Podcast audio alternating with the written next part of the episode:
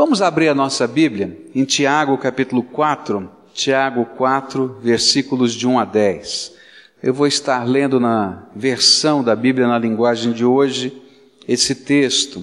Diz assim a palavra do Senhor: De onde vêm as lutas e as brigas entre vocês? Elas vêm dos maus desejos que estão sempre lutando dentro de vocês. Vocês querem muitas coisas, mas como não podem tê-las, estão prontos até para matar, a fim de consegui-las. Vocês as desejam ardentemente, mas como não conseguem possuí-las, brigam e lutam. Não conseguem o que querem porque não pedem a Deus, e quando pedem, não recebem porque os seus motivos são maus. Vocês pedem coisas a fim de usá-las para os seus próprios prazeres. Gente infiel, será que vocês não sabem que ser amigo do mundo é ser inimigo de Deus? Quem quiser ser amigo do mundo se torna inimigo de Deus. Não pensem que não quer dizer nada esta passagem das Escrituras Sagradas. O Espírito que Deus pôs em nós está cheio de desejos violentos. Porém, a graça que Deus dá é ainda mais forte, pois as Escrituras Sagradas dizem: Deus é contra os orgulhosos, mas dá graça aos humildes. Portanto, obedeçam a Deus e enfrentem o diabo, que ele fugirá de vocês. Cheguem perto de Deus e ele chegará perto de vocês. Lavem as mãos, pecadores, limpem o coração, hipócritas, Fiquem tristes, gritem e chorem. Mudem as suas risadas em choro e a sua alegria em tristeza. Humilhem-se diante do Senhor e Ele os colocará numa posição de honra. Temos estudado o livro de Tiago. Tiago fala sobre maturidade em todos os âmbitos da vida. E agora, o que tudo indica, Tiago está falando com uma igreja que vivia sérios problemas de relacionamentos. E creio que a questão da maturidade está focada nos relacionamentos no livro de Tiago. A gente vai olhando o livro e vai perceber que pessoas falavam mal uma das outras. E por isso ele vai ter que falar com tanta veemência a respeito da língua e como é que o falar machuca, corrompe, quebra. Depois a, Tiago vai falar que as pessoas estavam disputando entre si posições. Quem é que ia ser mestre? Quem é que vai ensinar na igreja? Quem vai pregar hoje? Quem é que vai dirigir? E nessa disputa tão humana, não é? Tiago está mostrando a imaturidade espiritual daqueles irmãos.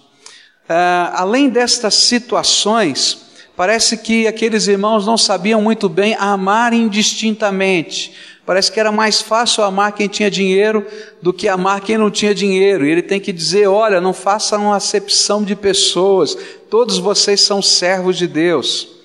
E, como estudamos a semana passada, eram pessoas que estavam tremendamente influenciados por aquilo que ele chama de sabedoria do mundo, o jeito, o valor, a maneira de pensar que conduz a nossa sociedade sociedade de modo geral, e que não havia sido transformado ainda no coração. É interessante perceber que, apesar do tempo que nos distancia dos personagens desse texto, nós podemos perceber que a evolução da sociedade humana não permitiu que o caráter humano fosse transformado, porque estas coisas que Tiago está falando e que tinham a ver com o povo de dois mil anos atrás, eu acho que estão tremendamente contextualizadas com o povo de hoje, com as situações de hoje, com os problemas que vivemos hoje, com as igrejas de hoje. E quando nós olhamos para qualquer ajuntamento humano, se a gente olhar para a família, se a gente olhar para uma empresa, se a gente olhar para uma comunidade de fé, nós vamos acabar encontrando discórdias, brigas, lutas, desentendimentos, angústias no coração das pessoas. E aí então Tiago, nesse texto do capítulo 4, nos versículos de 1 a 10, ele vai fazer duas perguntas e ele responde a essas duas perguntas. A primeira pergunta que ele faz é: de onde vêm os conflitos?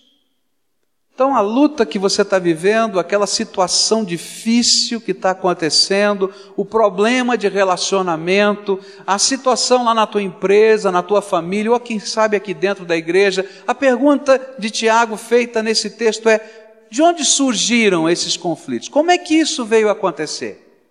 E a segunda pergunta que ele vai fazer nesse texto é: como é que Deus pode nos transformar em agentes da sua paz nesse mundo?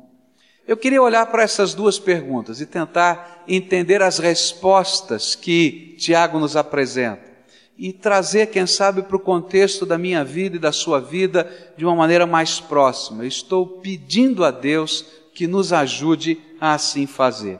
A primeira pergunta é: de onde vêm os conflitos? De onde vêm os mal-entendidos, as confusões? De onde vêm as brigas de relacionamento? De onde surgem aquelas questões complicadas do dia a dia da casa? Eu me lembro de uma família que estava vivendo uma situação muito complicada, porque dois irmãos brigavam o tempo todo. E a briga acontecia porque um usava a roupa do outro. Já aconteceu isso na tua casa? Não é? Aquela assim, não, mas quem mandou você usar a minha blusa? Essa blusa é minha. Agora você, mais gordinho, alaciou tudo, estragou, não posso usar mais. Já aconteceu? Não, né? Acho que é só naquela casa que acontece isso, né? Às vezes a gente olha para essas questões que parecem tão bobas, mas são questões que às vezes dividem. Eu conheço, por exemplo, famílias que têm dificuldades de relacionamento há muito tempo. Eu sei de cunhados e de irmãos que não se falam há muitos anos. Eu me lembro de uma situação de uma família que estava chegando para a igreja, Deus fez uma obra muito bonita em trazê-los para a igreja, foi um movimento do Espírito Santo. Eles estavam em casa conversando e disseram: Vamos a uma igreja hoje. Abriram lá a lista telefônica, escolheram uma igreja na lista telefônica, não é? E apareceram lá naquele culto. Mas Deus tem os seus caminhos, os seus propósitos. E aquele dia foi o dia em que o Espírito Santo tocou o coração daquela família e marido e mulher receberam Jesus como Senhor e Salvador mas na medida em que eles estavam caminhando, uma coisa pesava no coração deles, porque aquele casal e aqueles netos, aqueles filhos, não falavam com os avós há muitos anos. Alguns anos atrás tinha acontecido uma, um desentendimento, uma fofoca dentro da família, que tinha gerado tanta angústia, tanta dor, que eles decidiram cortar relações. Não conversavam mais. Viviam na mesma cidade, a distância entre uma casa e outra era tão pequena, mas há anos não conversavam. Tinham telefone, sabiam o número do telefone, mas há anos o telefone não tocava numa casa e na outra por causa daquele mal entendido. Quantas são as famílias que vivem isso? E se a gente olhar para dentro da empresa, então, hum, é, aquele setor da empresa, aquele, aquele personagem da empresa, está querendo puxar o meu tapete. E aí então a gente fica perguntando: de onde vêm os conflitos? Tiago é direto em responder a esta pergunta. O versículo 1 diz assim: De onde vêm as lutas e brigas entre vocês? Elas vêm dos maus desejos que estão sempre lutando dentro de vocês. Tiago usa algumas palavras muito fortes para descrever conflitos. Ele está construindo um cenário na nossa mente para que possamos compreender o que está acontecendo e quais são os resultados daquilo que está acontecendo. Ele usa duas palavrinhas gregas que, se nós traduzirmos literalmente, nós poderíamos dizer: de onde vêm as guerras? Ou de onde vêm as lutas corporais? São palavras fortíssimas. Dizendo de onde vem o tapa, não é? De onde vem aquele murro? De onde vem aquela agressão? De onde vem a luta que está acontecendo no meio da sua vida?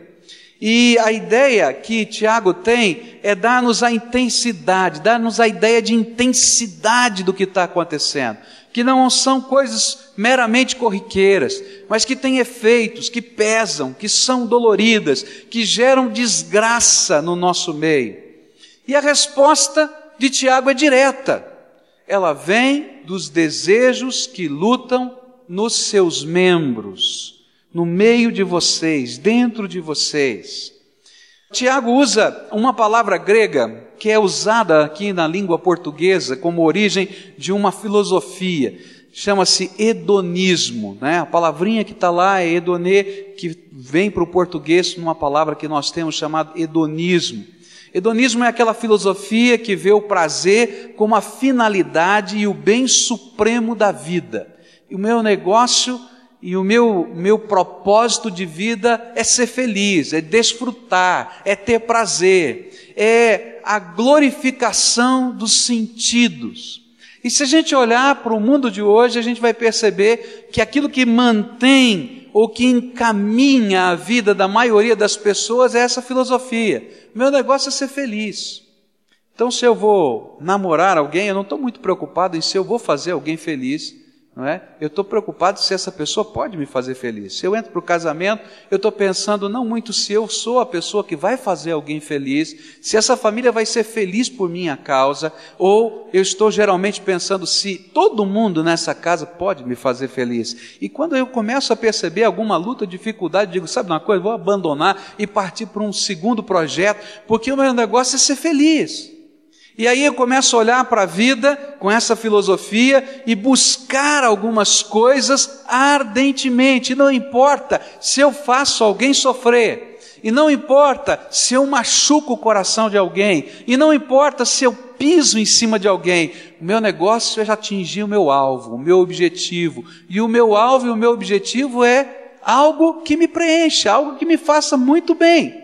Este é o sentido da minha vida é buscar o prazer. E é interessante que Tiago continua a descrever os efeitos dessa visão de vida, dessa busca lá dentro do coração. O versículo 2 diz assim: Vocês querem muitas coisas, mas como não podem tê-las, estão prontos até para matar, a fim de consegui-las. Vocês as desejam ardentemente, mas como não conseguem possuí-las, brigam e lutam. E é interessante que quando a gente vai caminhando numa visão de vida assim, nós não estamos muito preocupados com as consequências na vida dos outros. Nós estamos preocupados se nós vamos atingir os nossos alvos, se nós vamos conseguir o que estamos almejando. E aí não importa se a gente atropela, se a gente machuca, e se a gente cair para os níveis de violência que a nossa sociedade está vivendo, que são alarmantes, a gente vai ver que essa palavra é literal. Tem muita gente que mata, mata mesmo, tira o revólver e dá um tiro, tá? Para atingir os objetivos do seu coração. Por exemplo, o que aconteceu em São Paulo com aquela filha, você conhece a história, não é? Que estava se interpondo com seus pais, porque os seus pais não concordavam com o namoro que ela vivia e que não apoiavam, então planejaram uma maneira de viverem felizes para sempre. E não tiveram dúvida, pegaram barras de ferro e no meio da noite entraram dentro do quarto do papai e da mamãe e a barras de ferro na cabeça mataram os dois e ainda tiveram o requinte de fazer a limpeza do ambiente, que tinha ficado muito sujo de sangue. Nós não estamos falando de coisas que estão longe, distantes, ou que estão na periferia da vida. Elas estão acontecendo dentro da casa, de gente boa, estão acontecendo dentro da família. E a gente está perguntando: o que é está acontecendo? Como é que pode ser assim?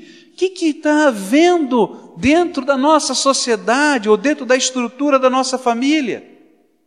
Ou aquele filho drogado que mata a mãe de mais de 70 anos de idade? Estão acontecendo aqui, nesse contexto.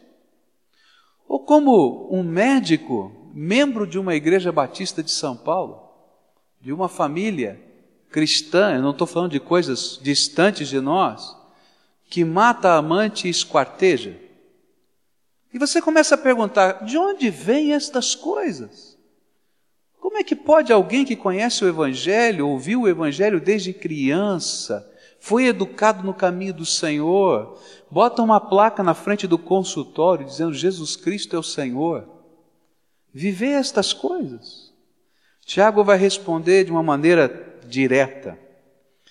Estas coisas estão acontecendo porque vocês têm colocado a vida de vocês, o projeto de vida, o sonho de vida, o alvo de vida em satisfazer os desejos de prazer e felicidade que lutam dentro da sua carne e que lutam dentro do seu coração. E quando a gente começa a deixar esses desejos serem a motivação da nossa existência, pode ter certeza, níveis diferentes de tragédias acontecerão na nossa vida. Se você deixa os seus desejos controlarem o teu namoro, pode ter certeza que alguma tragédia vai acontecer no seu relacionamento. Se você é casado e deixa que os desejos e as fantasias da sua mente controlem a sua visão da sua sexualidade, alguma desgraça vai acontecer na tua casa. Por quê? Porque esses sentimentos nos levam a viver coisas que estão contrariamente, que apontam de maneira tão divergente aquilo que Deus tem para nós. E quando nós começamos a viver só por causa dos desejos do nosso coração, nós nos tornamos egoístas nós nos tornamos, ainda que buscando amor, tremendamente solitários, porque amor precisa ser uma via de mão dupla. Eu preciso aprender a entregar, eu preciso aprender a honrar, eu preciso aprender a valorizar o outro, a entender que o mais importante não é alcançar coisas que me parecem tão importantes ou sentir determinados prazeres daquele instante. O mais importante é construir a vida junto com alguém nos relacionamentos. E o pior é que isso não está lá fora. O pior é que Tiago está falando para crentes. Ele está falando para gente que conhece a Jesus. E ele está dizendo que muitas destas lutas estão acontecendo dentro do contexto da igreja, onde estas lutas são mascaradas de uma falsa piedade, de uma religiosidade que não promove mudança de valor na vida. Eu acho que o maior exemplo dessa luta dentro do contexto religioso está na posição que os escribas e fariseus assumiram diante do Senhor Jesus. Eles tinham, especialmente os fariseus, uma regra moral tremendamente estrita eles eram tidos como aqueles que buscam santidade. Eles se vestiam de uma maneira que dizia que eles buscavam essa santidade. Eles se vestiam de um modo tão diferente das outras pessoas que todo mundo na rua podia olhar e dizer: Esse aqui é fariseu. Tá? Então a roupa dele era tão diferente que qualquer um olhando dizia: Esse aqui é fariseu. A Bíblia diz que eles tinham que usar franjas, não é? Na sua roupa então as franjas do fariseu eram mais compridas. A Bíblia diz que eles tinham que colocar um bracelete, uma, um, um, alguma coisa no seu punho, contendo versículos da palavra de Deus. E então os outros colocavam alguma coisa delicada, eles colocavam uma caixa desse tamanho para todo mundo ver que tinha um versículo da palavra de Deus. Dizia-se que eles deveriam colocar alguma coisa na testa com versículos da palavra de Deus. Então alguns amarravam o cabelo com aquilo de uma maneira delicada, mas o fariseu não. Tinha uma caixa de couro desse tamanho aqui na testa para dizer que ele tinha a palavra de Deus como prioridade na sua vida. Quando ele estava andando pela rua e ele via uma mulher, um fariseu via a mulher, ele fechava os olhos, não importava se ele tropeçava ou caía, porque ele dizia: Não, agora não posso ter nenhum pecado. Todavia, o coração deles não estava transformado. E quando Jesus começou a ministrar e Jesus começou a falar, eles odiaram Jesus.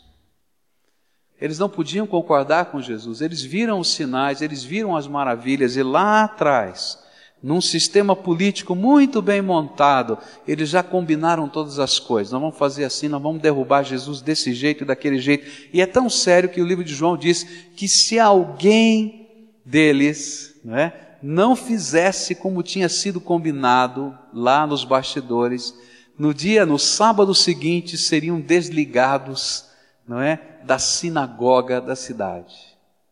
E as pessoas tinham medo. E a coisa foi tão séria, tão séria, que esses desejos do coração de poder, de controle, de força, fizeram eles combinarem a morte do Senhor Jesus. Como é que nós podemos matar este homem que pode colocar a perder a estabilidade da nossa nação e da nossa fé? E combinaram a morte de Jesus, combinaram a traição de Judas, combinaram o que seria dito no julgamento, combinaram até falsas testemunhas. Eles não tinham ética nem moral, porque o que importava era alcançar o objetivo. Meus irmãos, quantas vezes nós somos parecidos com esse tipo de gente? Quando a gente flexibiliza os valores da nossa vida para alcançar o que queremos quando a gente flexibiliza a ética, então mentir não faz tão mal, a mentira não é tão importante, aqui o importante é o objetivo a ser alcançado. Quando a gente flexibiliza o valor das pessoas, e a gente olha como se fosse numa guerra, se morre um ou dois, mas a gente atinge o objetivo, tudo bem, foi ótimo. É, é uma perda previsível. Por isso que ele usa esse termo guerra. Por que, que esse tipo de atitude está dentro de nós? É porque nós não nos deixamos ser transformados pelo poder do Espírito Santo de Deus. O que Tiago está dizendo é que muitos de nós, servos do Senhor Jesus, que temos nos lábios os louvores, que temos nos lábios a oração, o nosso coração não se rendeu para que sejamos transformados nos nossos valores. Não vivemos no poder do Espírito Santo, mas ainda vivemos como vivíamos antes, dirigidos por aquilo que a Bíblia chama de carne, pela nossa carne, pelos nossos desejos, por essa natureza humana, animal e diabólica. É isso aí que está acontecendo. O que o Espírito Santo de Deus quer é que você olhe para o teu coração. É muito fácil perceber estas coisas nos outros. É muito fácil a gente dizer, ah, eu estou ouvindo o pastor falar, que bom se fulano tivesse aqui, se Beltrano pudesse ouvir isso, não é? Vem quase que naturalmente. Mas eu queria saber o que, que o Espírito Santo tem a dizer para você. Como é que você tem sido como marido, como pai, como esposa, como filho? como profissional lá dentro do trabalho, como membro da igreja, como servo do Senhor nas atividades que tem para realizar no reino de Deus. Porque se esses valores continuarem desse jeito, desgraça virá.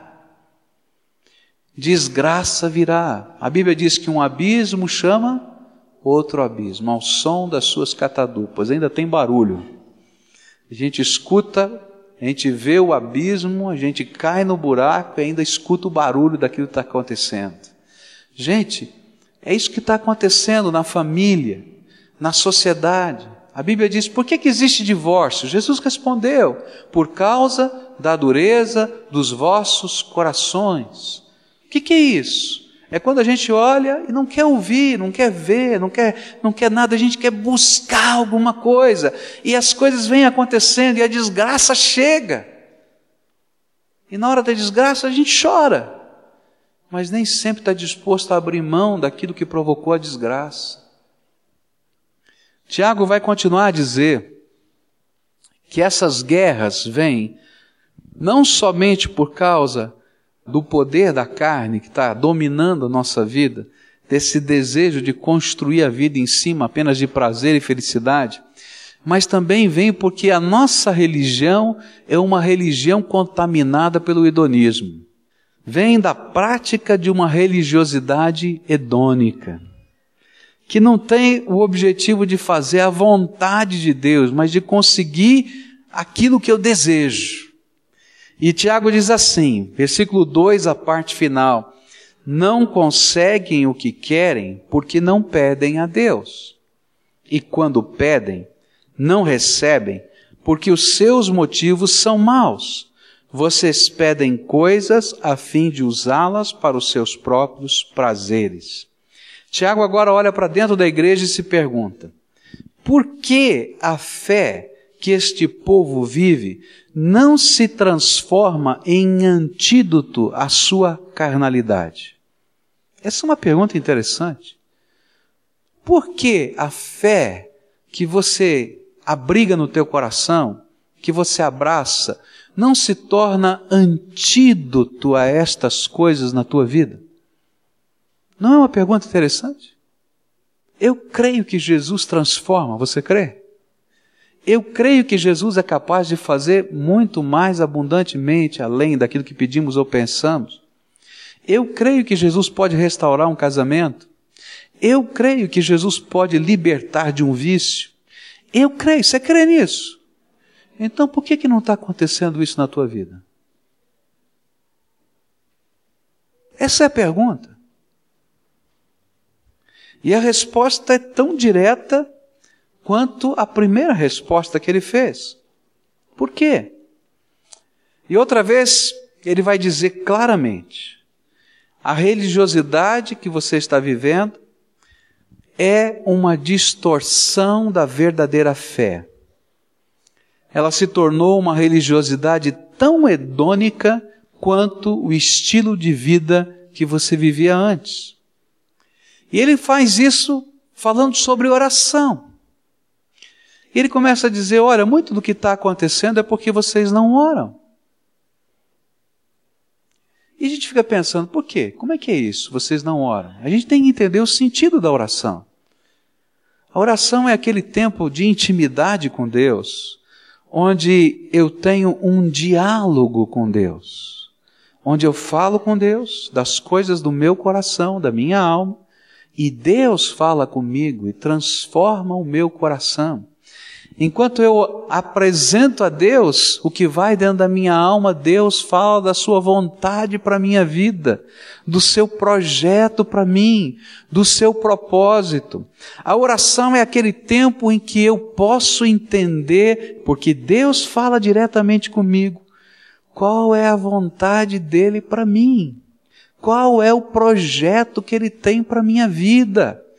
E nesse projeto eu vou encontrar a razão da minha vida, a alegria do meu coração.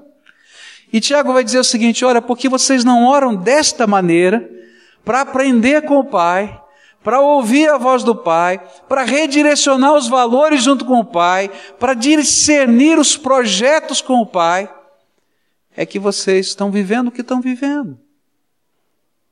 E ele acrescenta: e olha, se você começa a orar, a sua religião é tão hedônica, é tão buscando estas coisas para você, que você começa a orar não para saber a vontade de Deus ou para estar afinado com o propósito de Deus, mas a sua oração passa a ser uma maneira de convencer a Deus a fazer a sua vontade.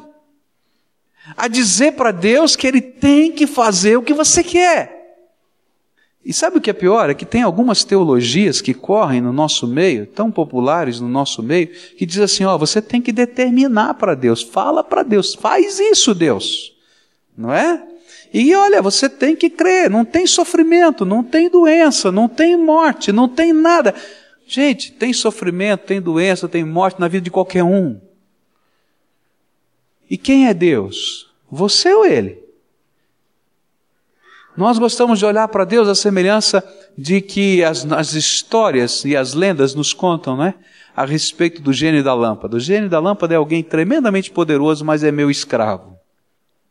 Se eu aprender a descobrir qual é a lâmpada certa e esfregar certinho, eu tenho direito aos três desejos. E faz favor de fazer, porque é, é tua obrigação. E muitos de nós vivemos um tipo de fé assim. Deus, o senhor tem que fazer. Ah! Que loucura! O livro de Romanos diz assim: que coisa estranha é um vaso de barro dizer para o artista: não gostei da alça que você colocou em mim, faz favor de mudar. Romanos diz isso. Ele diz: quem é você, homem, para dizer para Deus o que ele pode ou não pode fazer? Você é mera criatura. O que acontece é que a nossa fé tem sido contaminada por esse hedonismo. E ao invés de deixar Deus tratar o nosso coração, nós queremos que Deus nos atenda. Eu me lembro de uma ocasião que eu estava falando com um marido que estava adentrando pela porta do adultério. E ele estava dizendo: Mas eu oro tanto a Deus. E tenho dito para ele que se não for da vontade de Deus, que ele faça alguma coisa para impedir. E eu comecei a ler a palavra de Deus para ele dizer assim: Deus já fez, está aqui, olha só o que a palavra diz. Agora, se você quiser, eu vou fazer uma oração diferente. Senhor Jesus, arrebenta a vida desse homem, faz quebrar as duas pernas, a cabeça, vai para o pronto-socorro hoje à tarde. Não, pastor, não ora assim não. Eu falei, ué, você está falando que Deus tem que fazer alguma coisa? Então arrebenta a tua vida logo de vez. Porque Deus tem falado, você não quer ouvir. Não, mas eu não senti no meu coração.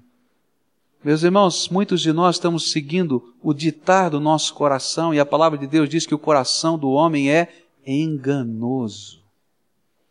Nós temos que seguir a vontade de Deus. O exemplo que eu vejo na palavra de Deus da oração foi colocado pelo, pelo Senhor Jesus. O Senhor Jesus, quando nos ensinou a orar, ele disse o seguinte: que se faça aqui na terra a vontade do Pai, da mesma maneira que ela é feita nos céus. Sabe o que é oração? É quando eu digo, Senhor Jesus, me ensina a viver do jeito que o Senhor tem aí no céu, de santidade, de pureza, de verdade, aqui na terra, no meu dia a dia, na minha família, na minha casa, nos meus negócios, porque o que passa disso, meus irmãos, vem da sua carne. E se continuar assim, virá do diabo. A Bíblia é clara em dizer isso. Jesus viveu isso. Quando ele foi orar no, no Getsemane, não foi? Ele orou. O seu corpo, a sua carne, a sua vontade dizia: Senhor, eu não quero a cruz. Que coisa esquisita é saber que eu vou para a cruz. E ele orou: passa de mim este cálice. Mas a oração de Jesus não termina aí e continua dizendo: Mas não seja feita a minha vontade, mas a tua vontade. Algumas teologias dizem que a gente não pode orar para dizer, faça-se a tua vontade, Deus. A gente tem que dizer, Deus, faça a minha vontade. Essa é uma religiosidade hedônica, antibíblica, carnal e diabólica. Porque a palavra de Deus diz que o supremo motivo e razão da minha vida é ser para a glória de Deus. Eu nunca vou viver no Espírito Santo de Deus e no poder do Espírito Santo. E nunca vou ver a paz nos membros da minha vida, no meu corpo, nos meus relacionamentos, na minha família, na minha casa, por onde eu passo, enquanto eu não aprender que eu vivo para a glória de Deus. O meu objetivo não é conseguir prazer, o meu objetivo é glorificar a Deus. E meus irmãos, isso é uma mudança radical. Para que, que você está preparando-se para fazer a faculdade, jovem? Por que, que você escolheu esse curso para fazer? Se a resposta for outra a não ser eu quero glorificar a Deus através da minha profissão, do chamado que Deus tem para mim, meu irmão, teu valor está distorcido. Por que eu vou namorar em santidade com essa outra moça? Se o teu propósito não for glorificar a Deus no relacionamento afetivo, olha, está perdido nos seus valores. Marido, por que, que eu vou tentar reconstruir a minha casa, resgatar os meus filhos? Se você não entender que você é instrumento da glória de Deus para abençoar toda a sua casa, como sacerdote da sua casa, você não entendeu nada da sua missão aqui na terra. Para que, que Deus tem que te dar um emprego? Às vezes a gente fica olhando para isso e dizendo: Ah, Senhor, né? não estou entendendo por que, que as portas estão fechadas. Muitas vezes as portas estão fechadas porque a gente não entendeu o propósito de Deus para a nossa vida. Você vai estar num lugar como ministro de Deus nessa terra. Para quê? Se nossa filosofia de vida é tão parecido com a filosofia desse mundo, então, meus irmãos, não fomos transformados pelo poder de Deus ainda. E o pior é que transformamos a nossa fé em mecanismos de manter os valores antigos. Tiago continua, e ele diz que as guerras, as lutas vêm desse sentimento, mas que esses valores são, na verdade, infidelidade. Versículos 4, 5 e 6 diz assim: Gente infiel, será que vocês não sabem que ser amigo do mundo é ser inimigo de Deus? Quem quiser ser amigo do mundo se torna inimigo de Deus. Não pensem que não quer dizer nada esta passagem das Escrituras Sagradas. O Espírito que Deus pôs em nós está cheio de desejos violentos. Porém, a graça que Deus dá é ainda mais forte, pois as Escrituras Sagradas dizem: Deus é contra os orgulhosos, mas dá graça aos humildes. Tiago vai dizer o seguinte: este compromisso velado, disfarçado pelas nossas instituições, é infidelidade. E a Bíblia usa uma palavra muito forte na língua grega. A palavra que está traduzida aqui no português como infidelidade poderia ser traduzida como adultério. Ele diz assim: gente adúltera. Literalmente é essa tradução. Gente adúltera. Tiago está usando um paralelo com os profetas do Antigo Testamento, que descreviam a infidelidade de Israel diante dos ídolos antigos e do jeito de viver das nações vizinhas como adultério espiritual do povo de Deus. Se você ler Ezequiel, Jeremias, Isaías, eh, Oséias, você vai encontrar essa figura, um povo adúltero, que se corrompe diante de outros deuses. Hoje, esse adultério não está em você criar deuses, apenas em você criar deuses, ícones e se ajoelhar. Mas esse adultério tem a ver com o compromisso com os valores do mundo, com os alvos de vida propostos pela sabedoria humana, pelas ambições que imitamos e copiamos do estilo de vida moderno. E a Bíblia vai dizer que esse adultério essa paixão secreta que está nos impulsionando de fato na vida é inimizade contra Deus. Quando nós estamos vivendo esta infidelidade, nós não somente vivemos conflitos pessoais, e não somente imputamos dores a outras pessoas, mas nós nos tornamos inimigos de Deus e declaramos guerra a Deus. E há muita gente que não entende o que significa isso. Há pessoas que imaginam que estar em guerra com Deus é alguma coisa neutra. Não tem problema. Tiago vai dizer isso, ó, oh, vocês não estão levando a sério isso. Vocês não entenderam que Deus tem ciúme de vocês, que Ele colocou o seu espírito no seu coração e que o ciúme de Deus se manifesta, porque você está em guerra contra Ele. E essa guerra contra Deus é uma loucura. É louco. É louco. De onde você vai se esconder de Deus? O Salmo 139 mostra essa figura. Será que tem algum lugar na face da terra em que eu possa me esconder do Deus vivo? Ele diz assim: Vou subir na montanha, será que Deus está lá? Se eu descer a profundeza do mar, será que Deus está lá? E a ideia do Salmo 139 é que em qualquer lugar da face da terra, mesmo naquele que pareça ser o lugar do prazer e da fuga, você não consegue fugir de Deus. E aí a guerra que está aqui nos nossos membros, do lado de fora do nosso coração, ela passa a ser uma infelicidade que vem para dentro da nossa alma. Quanta gente está vivendo essa infelicidade? Eu me lembro do testemunho de um homem que estava muito bem de vida, morava aqui num prédio, aqui nessa rua, aqui em frente. Um dia ele saiu na sacada desse prédio, olhou para baixo e disse: O que, que eu estou fazendo da minha vida?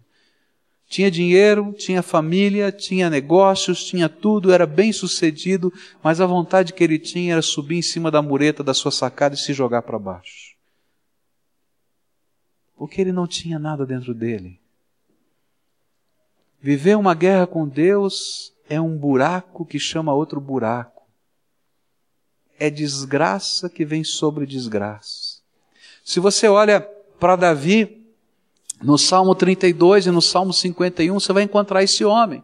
Ele era rei, o seu país estava estável, a sua coroa perfeitamente honrada diante dos seus líderes. A nação progredia, os seus exércitos controlavam a região. Ele cai em pecado, ele cai em adultério. E ele vive esse adultério. E ele manda matar o marido de Betsabar. E passa-se um ano ele construindo a vida de novo com ela.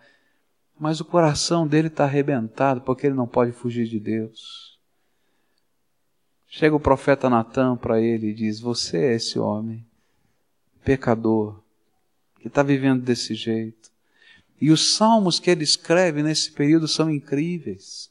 O Salmo 51 ele diz assim: Senhor, os meus ossos estão quebrados por dentro da minha carne. E sabe, é interessante que nessa fase da vida a gente busca religiosidade, a gente busca algum alívio no coração, desde que ele não tenha que mexer com a nossa vida e transformar os nossos valores. E então, lá no Salmo 51, ele diz que ele vai ao templo, ele vai à tenda sagrada, ao tabernáculo, se apresenta diante do sacerdote, ele faz as ofertas para perdão dos pecados. E como era o costume daquele tempo, não é? O sacerdote molhava aquele sangue e aspergia sobre o rei e dizia: "Você está limpo". Mas Davi escreve no Salmo 51 que ele sai para casa dizendo: "Eu não ouvi dos teus lábios que eu estou limpo". E eu quero dizer que muitos estão assim aqui vivendo uma vida complicada, desgraça sobre desgraça, estão aqui, estão orando, estão lendo a Bíblia, mas não se convertem, não se quebrantam, não se deixam transformar. Ouvem um sermão, choram na presença de Deus, mas não deixam Jesus fazer diferença na vida. Vão voltar para casa vazios. Porque Deus está em guerra contra você. Deus não abençoa pecado.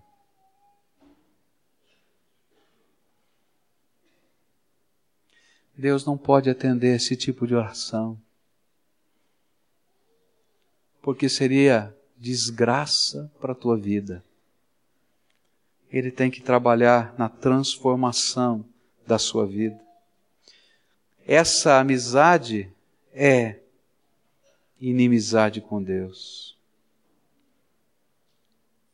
Quantos são os que estão perdidos nos abismos da vida e da alma? E não importa qual seja a sua religiosidade. A última coisa que Tiago fala, e eu quero terminar com isso aqui, é que por trás de tudo isso tem a sedução de Satanás. Portanto, obedeçam a Deus, enfrentem ou resistam ao diabo, que ele fugirá de vocês. A Bíblia nos ensina que o mundo jaz no maligno. Ele quem está ditando os valores deste mundo. Eu quero dizer para você que não tem nada neutro. Ou você está no reino das trevas ou você está no reino luz, da luz. Ou você tem um compromisso com Jesus, ou o seu compromisso, se não for com Jesus, é com Satanás. Essa é uma das grandes tentações do maligno, imaginar que a gente está na neutralidade. Não, não, olha, eu não estou nem lá nem cá, eu estou aqui nessa posição. É uma mentira. Porque quem está por trás desses valores é Satanás. A Bíblia diz que quem é o inimigo de Deus? Quem é? Satanás. E se você, abraçando os valores do inimigo, se torna aliado do inimigo, você se torna inimigo de Deus. Não dá para ser aliado do inimigo de Deus e ser amigo de Deus. Não tem jeito, é isso que a Bíblia está dizendo. São essas táticas sedutoras do maligno que têm nos desviado do verdadeiro caminho. O verdadeiro caminho tem a ver com a vontade de Deus para a nossa vida e a glória dele no nosso andar. A Bíblia diz que o diabo veio para matar, roubar e destruir. Olha para a vida. Se o que você está enxergando na tua vida é destruição, de onde está vindo isso? A palavra de Deus diz que o propósito do Pai é abençoar os seus filhos, é resgatá-los, é transformá-los. Tem alguma coisa errada? Na verdade, as lutas têm vindo dele, Satanás, e das suas ações sedutoras no mundo, usando estas ferramentas da nossa vida. Valores, meu negócio é felicidade, é prazer. Uma religião que não transforma e um adultério que se mascara em alguma coisa que parece bonita, mas não é. Onde eu quero chegar com tudo isso e o que é que Tiago queria ensinar com todas estas coisas? A palavra de Deus vai nos dizer que se a tua vida está nesse caminho e nesse rumo, o que você precisa é de transformação que só Jesus pode dar.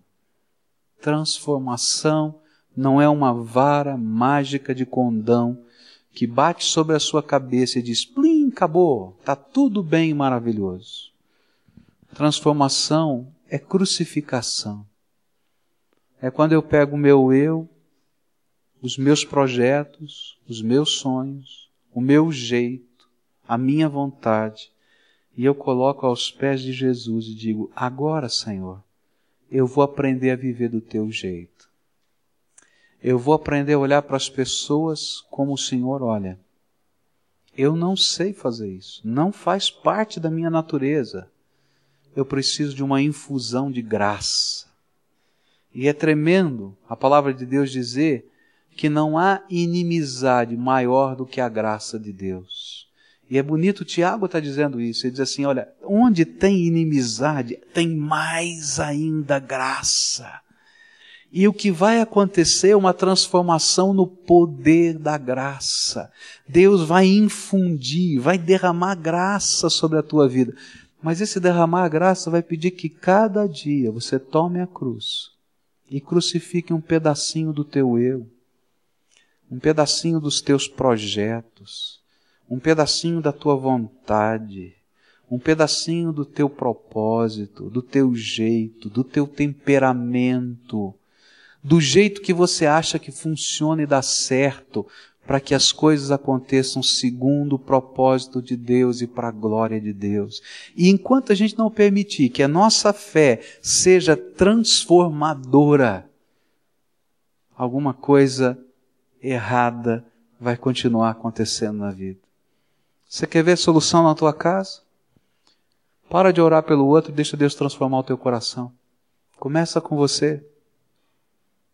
Você quer ver alguma coisa acontecer no ministério que você está, para de orar por pessoas e começa a pedir que Deus transforme a tua vida. Começa com você. Deixa o Espírito Santo mudar você primeiro. Há uma coisa tremenda na vida, é que quando nós mudamos, as pessoas que estão à nossa volta vão ter que se adaptar, porque nós mudamos. A mudança tem que começar no meu coração. E quando a nossa mudança é tão forte e aparente, ela é uma centelha de Deus que ateia fogo de graça aonde a gente vive. Mas a gente tem que ter a coragem de fazer entregas. Entrega da língua, entrega dos pensamentos, das intenções, dos ardis, dos projetos. Entrega para ser transformado, para ser mudado. E eu quero dizer uma coisa para os irmãos: quando a gente começa a fazer a entrega, a gente se sente nu. É como se alguém tirasse a nossa roupa. É verdade. A gente se sente, e agora? Eu não sei o que fazer. Eu não sei viver desse jeito. É estranho para mim. Mas cada dia a gente vai sendo revestido. Deus vai colocando uma nova vestimenta em nós. Da graça, da misericórdia e do poder do Espírito Santo. As guerras podem cessar, mas tem que começar no meu coração. Pai querido, escuta o clamor do teu povo que aqui está. Quem precisa aprender a andar no poder do teu Espírito Santo sou eu, Senhor. Quem precisa aprender a andar debaixo da graça tremenda e poderosa do Senhor sou eu. Há valores que o Senhor precisa transformar na minha vida. E alguns, Senhor, eu consigo perceber agora. Eu posso dizer, Senhor, esse, aquele, aquele outro. Mas há alguns que estão tão arraigados em mim, que fazem parte tão tremendamente da minha vida que eu não consigo nem percebê-los, Senhor. E estes me preocupam. Porque eu quero te pedir em nome de Jesus, revela o meu coração. Aquelas coisas, Senhor, que estão distorcidas, estão quebradas, que não fazem parte do teu propósito. Pai, começa uma obra de restauração dentro das casas. Faz uma obra, Senhor, do teu poder nas empresas. Faz, Senhor, uma obra, Senhor, do teu poder no meio dos ministérios desta igreja. Porque nós queremos ser teu povo e honrar o Senhor com a nossa vida. Escuta, Deus, o nosso clamor e manifesta a tua graça é no nome de Jesus que oramos. Amém.